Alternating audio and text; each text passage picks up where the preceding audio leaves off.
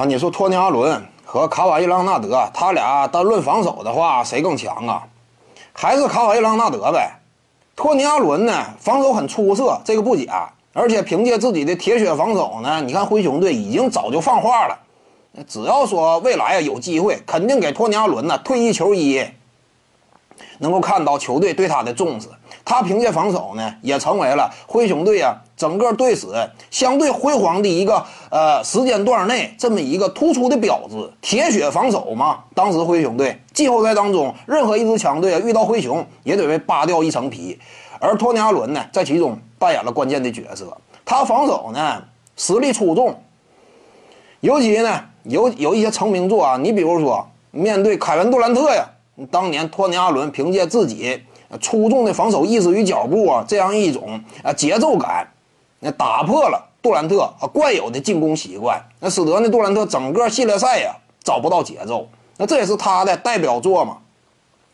但是呢有什么说什么，防守端呢托尼阿伦确实充满技巧，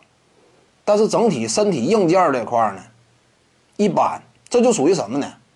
呃，你能够起到一定的作用。某个系列赛当中呢，可能说限制对方核心箭头啊，你也是不可替代。但是呢，真要说持久性，以及这样一种真正最顶尖级别的呃防守战斗力的话，他还是次于莱昂纳德。莱昂纳德天赋在那摆着呢，整体臂展呐、啊手掌啊、整体面积啊各个方面，莱昂纳德真要说全神贯注投入在防守端的话，整体的能力啊，那还是要高于托尼阿伦的。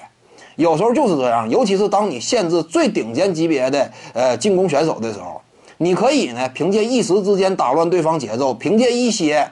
呃另辟蹊径的呃防守小窍门呢，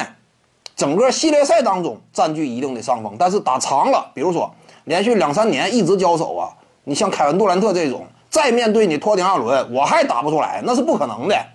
人家那就能找到这样一种这个呃击破你的方式了，但是卡瓦伊·朗纳德呢，相对来讲啊，他的持续性要更好，对方面对他呢也会更加棘手。本身身体天赋啊、级别呀、对抗能力啊，那还是莱昂纳德厉害。而且在防守端呢，斩获的客观防守成就，莱昂纳德是两届 NBA 最佳防守球员获得者，以一个锋线的身份拿下，那这个在整个 NBA 历史之上也是不多见的。并且呢，他在防守端呢，曾经赛场之上，你要说打出的经典案例的话，那比托尼·阿伦还要更高一个级别，对不对？你也得看，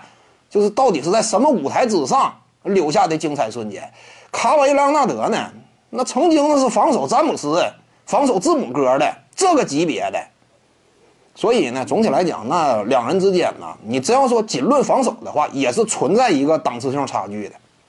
徐静宇的八堂表达课在喜马拉雅平台已经同步上线了。各位观众要是有兴趣的话呢，可以点击进入到我的个人主页当中，在专辑页面下您就可以找到它了。